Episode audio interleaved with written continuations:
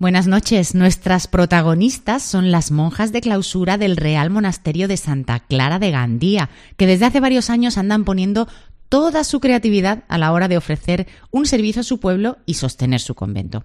Para ello no dudan en vender adornos navideños y religiosos cuando toca, y en esta época de tantas calores dedican su obrador a elaborar deliciosos helados. Se han formado para ello en Palma de Mallorca, han puesto todo en orden, todo el papeleo, y se las arreglan maravillosamente para incorporar los helados y granizados en las ventas que hacen a través de su torno.